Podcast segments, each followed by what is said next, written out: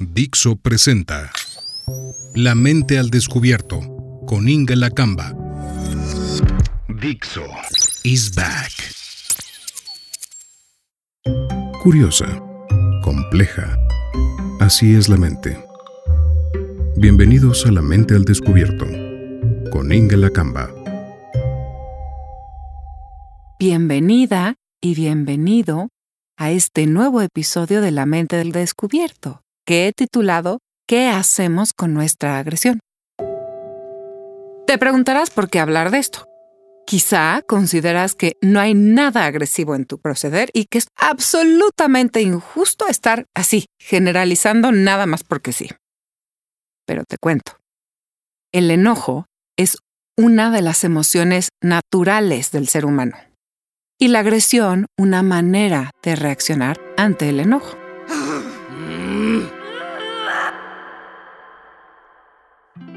Uno de mis autores favoritos del psicoanálisis es Winnicott. Y tiene una frase que una vez que leí no la olvidé jamás. Él dice cómo el mundo sería mucho mejor si le tuviésemos menos miedo a nuestra agresión algo así como que la agresión no es el problema en el mundo, sino lo que hacemos con ella. La verdad es que la mayoría de las veces no estamos enterados ni de nuestra agresión ni de nuestro enojo.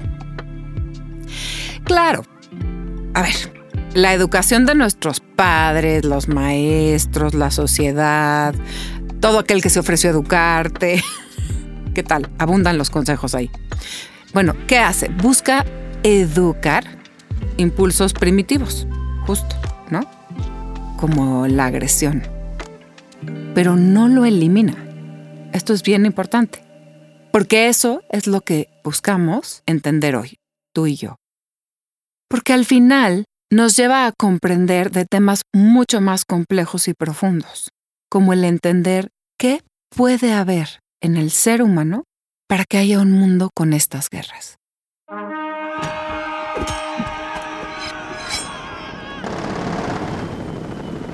O con guerras, las que sean. La verdad es que la guerra ha existido en todos los tiempos. Tan es así que Freud escribe durante la Primera Guerra Mundial uno de los textos más sombríos y quizá descorazonadores y se llama Consideraciones sobre la guerra y la muerte. Esto lo escribe en 1915 y quizá ustedes no sepan, pero Freud tenía tres hijos y los tres fueron llamados a la guerra.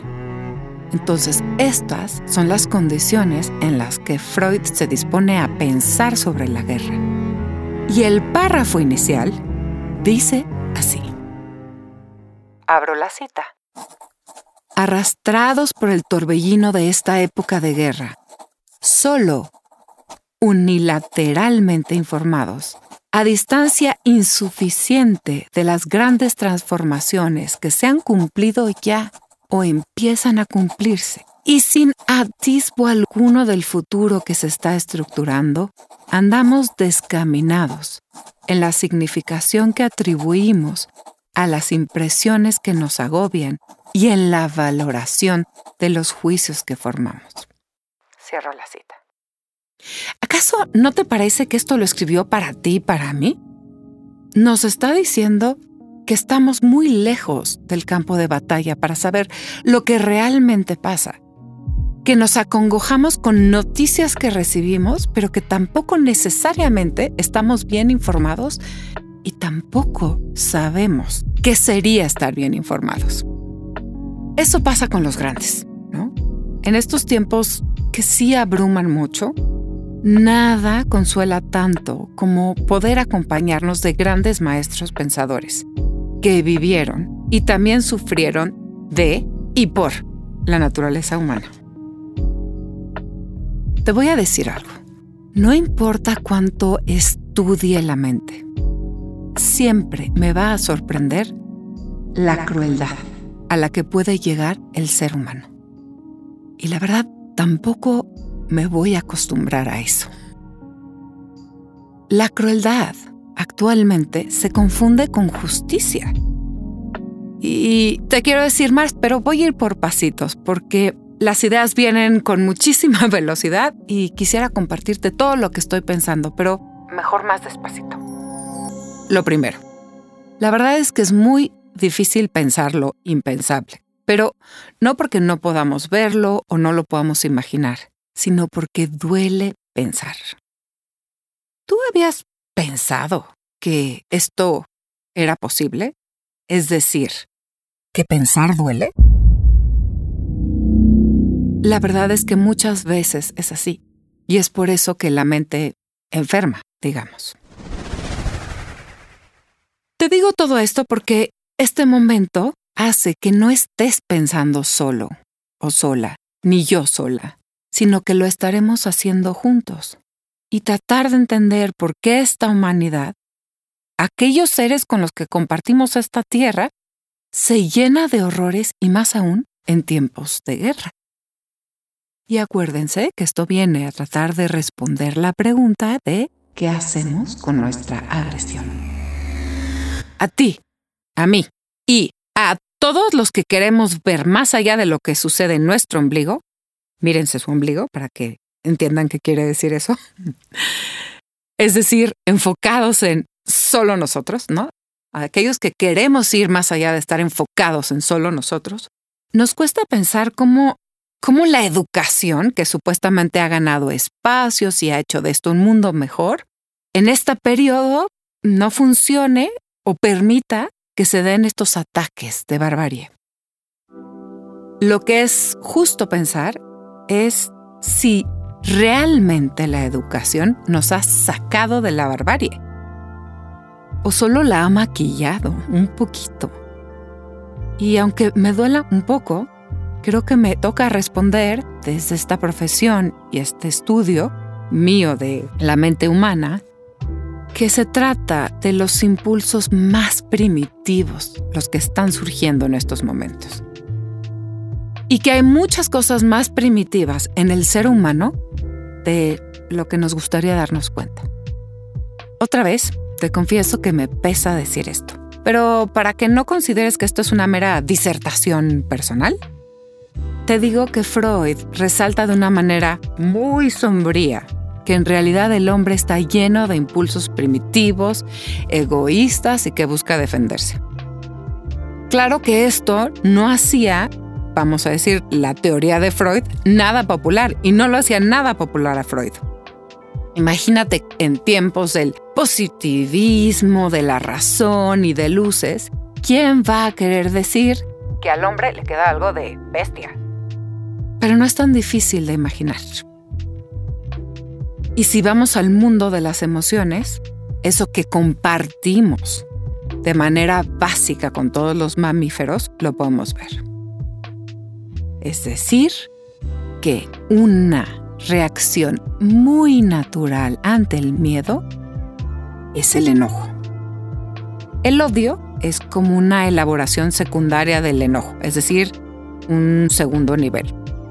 Los mamíferos se enojan, bueno, es algo que se llama rage, pero es lo más cercano, digamos, a esto del enojo. Pero, ojo, no odian. Los humanos primero nos enojamos, pero después aprendemos a odiar. Se entiende que es algo más elaborado. Ahora esto no lo dice Freud, lo dice Panksepp y te lo digo porque me gusta acomodar cada cosita en su lugar. Bueno, el caso es que ahora sí, Freud nos cuenta cómo la vida en sociedad nos va educando para ir abandonando aquello que es negativo y eso primitivo que nos impide vivir juntos.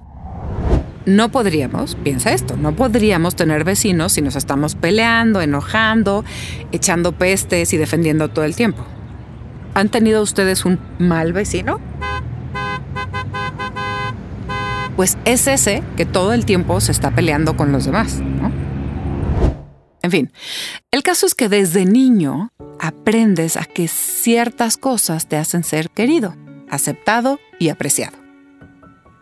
Y otras que pues te sacan del aprecio de la vida de las personas. Entonces no te van a invitar a las fiestas, no te van a invitar a las reuniones, a las conversaciones y por tanto no vas a ser parte de la vida de las personas que te interesan o te caen bien.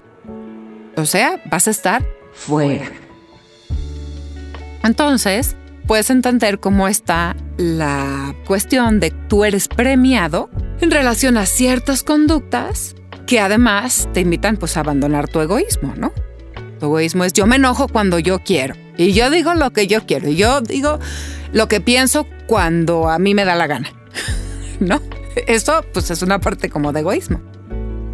El caso es, si te das cuenta, esto de la educación tiene una cosa como coercitiva, pero coercitiva además por lo exterior.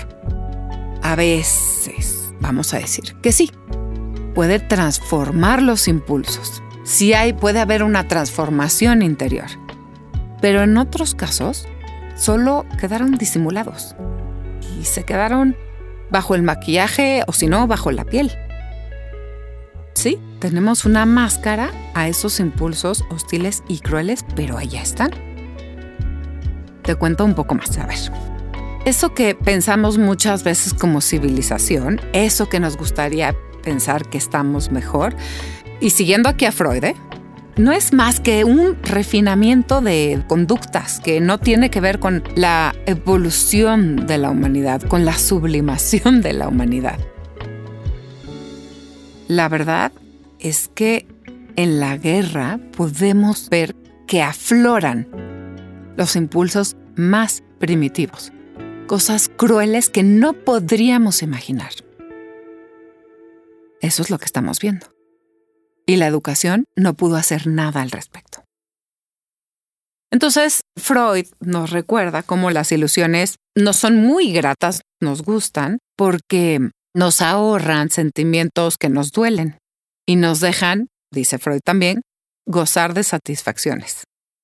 Y hay un corolario. Freud no perdona y te dice, allá tú, si quieres engolosinarte, porque te va a doler. Aunque no lo dice así. Él dice, habremos de aceptar sin lamentarnos que alguna vez choquen con un trozo de realidad estas ilusiones y se hagan pedazos. Así es. Eso pasa con las ilusiones. Las proyecciones de lo que queremos que sea allá afuera que cuando no se cumplen, se hacen pedazos. Y nos duele. Y esto va para pensar en la civilización y también en las cosas que le andamos queriendo colgar a los otros. Y luego decimos, es que esta persona me desilusionó. Bueno, habrá que ver si tú le anduviste colgando milagritos por ahí. Bueno, el caso es que esto es fuerte de decir, pero la ilusión de vivir en un mundo civilizado la ilusión de que todo mundo desea la paz, la ilusión de que el ser humano es bueno de entrada, todo eso son expectativas que se nos caen en tiempos como los de ahora. Desde las neurociencias podemos tratar de pensar otra vez en por qué el ser humano repite cosas que lo destruyen, porque lo sabemos. Y aún así, como civilización, no dejan de suceder. Entonces, digamos que vamos a volver a las emociones otra vez para tratar de entender esto que el ser humano repite. Entonces, otra vez, esto que decíamos que era el rage, que es parecido al enojo, es una de las siete emociones básicas que compartimos con los mamíferos. Es una respuesta del sistema nervioso al medio, ¿no? Lo poco que se puede hacer es conocer más del medio, de nosotros, pero sobre todo de uno mismo, de mí misma, de ti mismo, y entender qué es lo que hace que se desencadene ese rage. Porque no nos despiertan a todos las mismas cosas. A veces tenemos la fantasía de, como eso me hace enojar, eso le va a hacer enojar. O como eso a mí no me hace enojar, al otro no lo va a hacer enojar. Y no hay que detenernos, hacer el ejercicio de revisarnos una y otra vez para entender en qué consiste ese rage, para que no se quede anclado en nosotros y peor aún, se convierta en odio. El enojo otra vez no es un problema. El problema es convertirlo en odio. que divide, que no entiende de razones y nos impide parchar las relaciones cuando se lastiman, disminuir las brechas ideológicas. El odio impide perdonar. Perdonar no es que se nos olvide, es saber que suceden cosas que causan rupturas, pero que estamos avisados de esta parte agresiva del ser humano. No hay muchas conclusiones lindas que se puedan hacer acerca de este tema, pero sí quedan preguntas. Así que, te pregunto, ¿qué haces tú con tu enojo? ¿Lo conviertes en agresión? ¿Esa agresión es hacia otros o es hacia ti? Porque aquí va una pequeña posdata. Muchas de las enfermedades actuales son el resultado del enojo vuelto hacia uno mismo. Gracias por haber llegado hasta aquí. Si quieres conocer más, visita mi página www.ingelapsi.com, mis cuentas de Twitter, Instagram y TikTok, arroba Ingelapsi. Y otra vez, te pido que compartas este podcast con dos o tres personas con las que quieras pensar este tema, el de la agresión, el del enojo.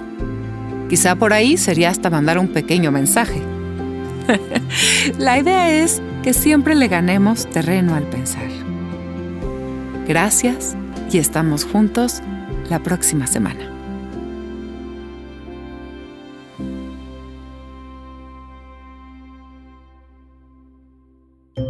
Has escuchado ¿Qué hacemos con nuestra agresión? Aquí, en La Mente al Descubierto, con Inge Lacamba.